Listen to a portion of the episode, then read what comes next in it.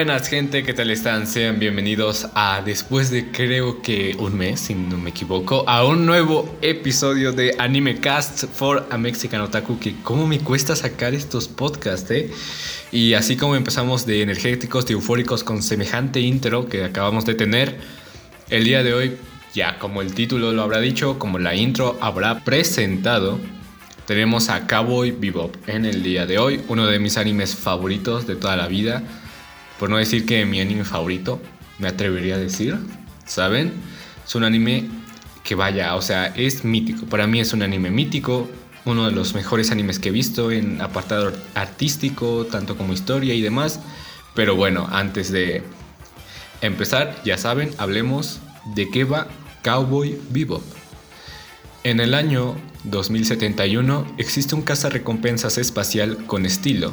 Este es Spike Spiegel. Él y su compañero Jet Black viajan a bordo del Bebop, una espectacular nave espacial a la que se irán uniendo tripulantes para dar caza a los criminales más buscados de la galaxia. Sus misiones están cargadas de aventuras hasta que se interponen asuntos personales y el desafío se vuelve mayúsculo pero en el fondo esconde una filosofía estoica bastante melancólica, que también a ti te tocará, o no, ¿sabes? Uno de los elementos que caracterizan a esta serie es su carácter episódico, en el que los protagonistas y algunos puntos generales de la trama son los únicos aspectos que conectan un episodio con el siguiente. O sea, aunque esto no suele pasar todos los episodios. El drama va muy relacionado con el pasado de los personajes, por no decir que todo el drama no basado o relacionado en el pasado de estos es situacional, poco concluyente y recae de manera directa en los secundarios. Pero no es un mensaje triste o desesperanzado. No, ni mucho menos. Al final, si el pasado nos persigue, lo que más nos conviene es dejarla atrás, correr más que él, aunque a veces sea imposible. ¿Qué sentido tiene dar vueltas en círculo? ¿Cuál es el beneficio de estancarse? Mira a la vida, aprende de tus errores, pero en ningún momento, por ninguna circunstancia, dejes que el pasado te golpee más fuerte de lo que hace el presente. De esa manera conseguiremos que el futuro no sea el pasado y que el presente sea presente, que exista como nosotros. Podemos elegir el presente, elegir la vida. En Cowboy Bebop, la historia carece de total relevancia, incluso podríamos decir que es inexistente, y es por tal característica que este anime es tan especial, tan distinto, desafortunadamente puede jugar tanto a su favor como en contra. Los diálogos son impagables, las interacciones también, al igual que las relaciones que se establecen entre ellos. Cada mínimo detalle está cuidado con una precisión y cariño abismales. Y lo mejor, lo tiene todo. Al no tener una historia que contar en sí, no está atada a ningún género y puede hacer lo que quiera. Veremos comedia, drama, cine del oeste, terror, un poco de suspenso, ciencia ficción, acción, artes marciales, cine negro, siempre de la mano de un toque único y diferente en cada episodio. Sin embargo, sí que tengo que admitir que la composición de las escenas me ha impresionado, especialmente por los diferentes ángulos de animación y porque no suelen reciclar planos, lo que me hizo sentir que estaba viendo una película. Aunque esto, o sea, no estoy muy informado sobre ello, pero tal vez esto ocurre porque el creador de este anime, Shinichiro Watanabe, había pensado hacerlo una película y no un anime episódico de 26 capítulos. Así que a lo mejor esa esencia de película se siente por, por la idea original de esta historia.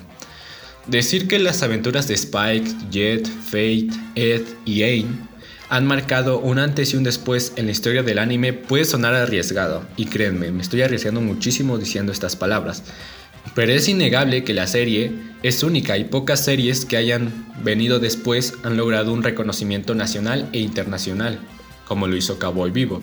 Especialmente debe tenerse en cuenta lo limitado que era el mercado del anime internacional y el, merchandising en ese momento de su estreno. Así casi ya dos décadas, 22 años para ser exacto. La banda sonora de Cowboy Bebop corre a cargo de Yoko Kano, una de las compositoras de cabecera en el estudio Sunrise, el estudio que animó Cowboy Bebop, y una de las profesionales más reconocidas en el sector. Su trabajo en esta serie, donde los tonos de jazz y las composiciones rápidas marcan la diferencia, la convierten en una de las bandas sonoras más fácilmente reconocibles y muy difícil de superar a un día de hoy. Y perdón, voy a salirme un poco del guion para hablar de la música, porque es que la música es fenomenal, amigo. El jazz, los ritmos rápidos y claro, o sea, principalmente la soundtrack de Cowboy Bebop se basa en el jazz, en tener ese estilo country de, una película del oeste, ¿sabes? Una película de vaqueros, el mismo me lo dice, hay muchas referencias al estilo de los vaqueros, Cowboy Bebop, pero es que en serio el trabajo de la música es impecable, es genial. Los tres álbumes de la serie, porque son tres álbumes, son fantásticos. O sea, no hay canción que tú desprecies. Obviamente hay canciones más míticas que otras. Cómo olvidar el ending de Cabo Vivo de Real Folk Blues. Cómo olvidar Rain. O sea, cómo olvidar esas canciones que tú las escuchas y dices, madre mía. Y luego también tenemos el opening. El opening de Cabo Vivo es una obra maestra. Tank, el ritmo, cómo empieza. Eh, la voz masculina, ¿sabes? Cuando dice Let's Jam, o sea, la frase mitiquísima y de repente, ¡boom! ¿Sabes? La explosión. Y esto más que nada se ve en el primer capítulo, ¿sabes? Cuando el primer capítulo literal empieza muy tranquilo, los primeros minutos del primer capítulo y de repente suena tanques como que, wow, no, es como un choque de ritmos y de emociones bastante intenso que te da Cowboy Bebop a través de su soundtrack, porque la soundtrack sí que te ambienta muy bien esa serie.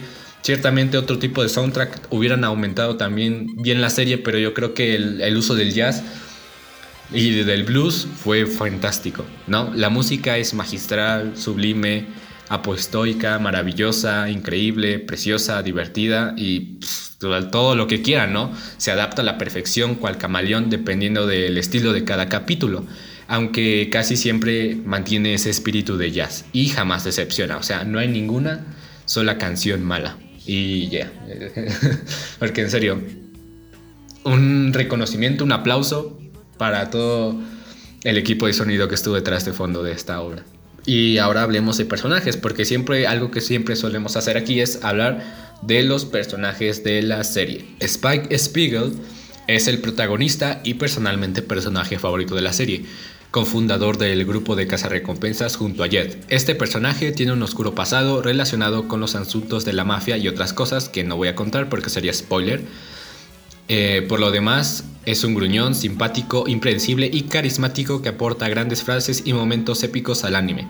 Este anime no sería lo mismo sin su gran personaje principal Spike, que probablemente sea uno de los personajes con más caracterización y personal propia de todo el anime. Posee unas grandes dotes físicas, siendo todo maestro en el combate cuerpo a cuerpo, así como en puntería y en pilotear naves. La nave que suele pilotear es una simbólica nave roja llamada Swordfish II. Después tenemos a Jet Black, dueño del Bebop y cofundador del grupo de cazarrecompensas junto a Spike. Este grandulón es un ex policía con un brazo metálico y es el que aporta el punto de seriedad al anime y el punto filosófico al anime también. Tiene unos valores muy fijos que hacen notar que sí fue una vez un policía y en sus pasatiempos cultiva bonsais y él pilota el Hammerhead. hammerhead, Hammerhead, sí. Eh, después tenemos a Faith Valentine, la chica del grupo. Es una chica codiciosa, ludópata, egoísta, derrochadora y la personificación del libertinaje. Con todas estas buenas virtudes genera una comedia con el resto de la tripulación bastante llevadera y graciosa. Aparte de eso, padece de amnesia y sus recuerdos y datos de su pasado van siendo mencionados conforme avanza la historia. Posee unas buenas dotes físicas al igual que los dos anteriores y pilota una curiosa nave gris llamada Red Tile. Después tenemos a Ed, que aunque parezca un niño, es una niña es un trapo. Además es una hacker especialmente inteligente que le da muchos quebraderos de cabeza tanto a la policía como al resto del grupo del vivo. Es imperactiva, vive al límite, vagando donde la lleve la vida y moviéndose por impulsos. También genera mucha comedia.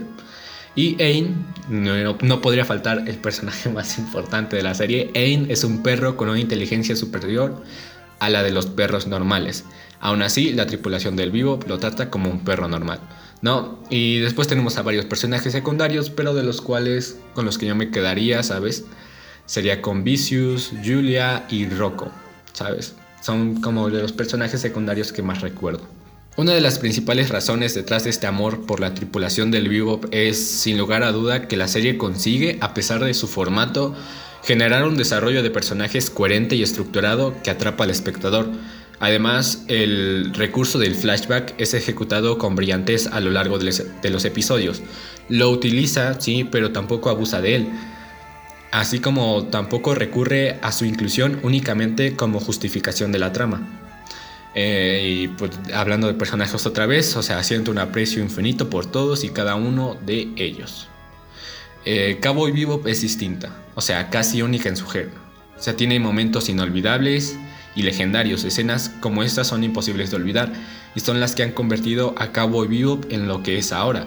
Podría tirarme horas alabando la calidad de su argumento, aunque no haya un argumento definido como tal, la calidad de personajes, la apabullante cantidad de detalles, riqueza y viveza del mundo ficticio creado. Sin embargo, probablemente me quedaría repetitivo y no queremos eso.